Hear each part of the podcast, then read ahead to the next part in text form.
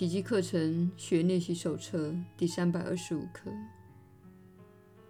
我自以为看见了一切，不过反映了我的观念。这是救恩的要诀。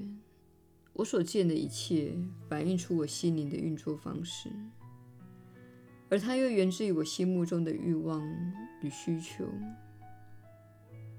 心灵先从那里营造出自己想要的意象，赋予它某种价值，然后千方百计地把它找回来。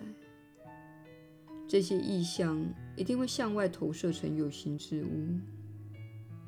你不仅亲眼看到，它还栩栩如生。你会保护它，犹如自己的眼瞳。神志不清的愿望就这样形成了一个神志不清的世界。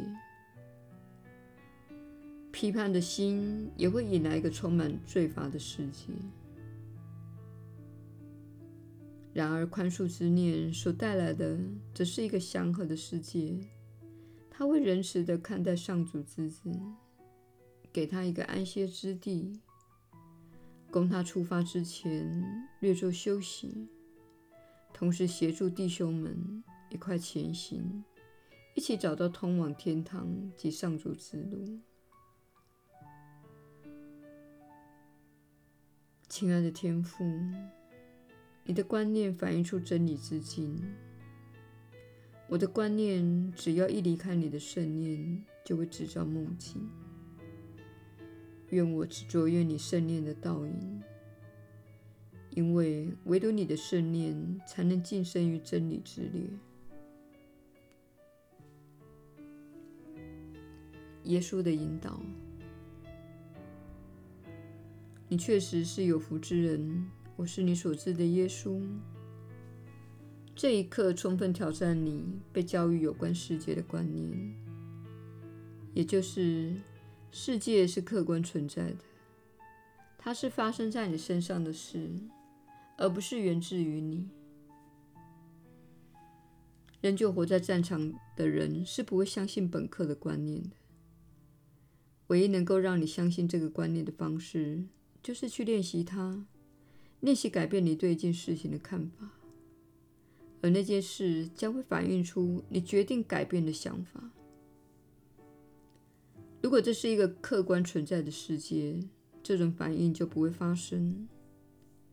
如果这是一个客观存在的世界，你的念头就不可能产生任何影响。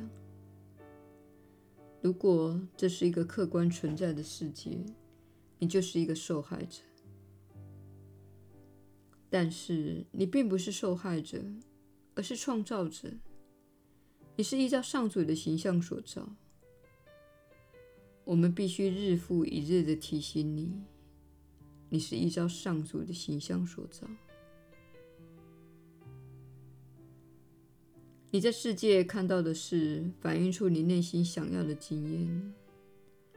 如果你着眼于死亡和毁灭，你就会不断地选择观看死亡和毁灭。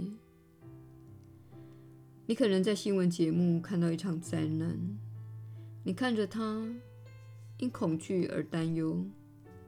当你晚一点又打开电视看看情况如何，表示你选择沉浸在那个事件中。如果你把电视机搬走，只选择有爱、仁慈、提供讯息、有教育意义、提振人心且具有启发性的娱乐。你就不会沉浸在那些灾难中。相反的，如果你不断看着自己开车时经过的车祸现场，你就是在选择那件事，也就会得到更多那样的经验。我们鼓励你勤加练习这一课，并问问自己：我正在世界中寻求什么？是在寻求平安、喜悦、创造力和自我实现，或是寻求争执、挫折、战争和负面的关系，以及不健康的食物？我是在寻求什么？哪些东西反映出我所抱持的观念？而我透过我对那些事情的渴望，将它们显化为事实。请决定你渴望之物，并看看来到你眼前的是什么。投射过程是一个强大的机制，你整个世界都是由投射的过程所造出来的。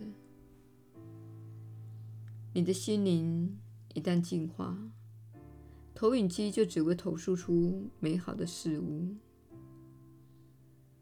你希望看到世界作何改变，你自己要先成为那样。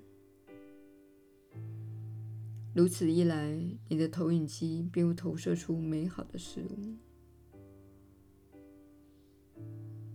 我是你所知的耶稣。我们明天再会。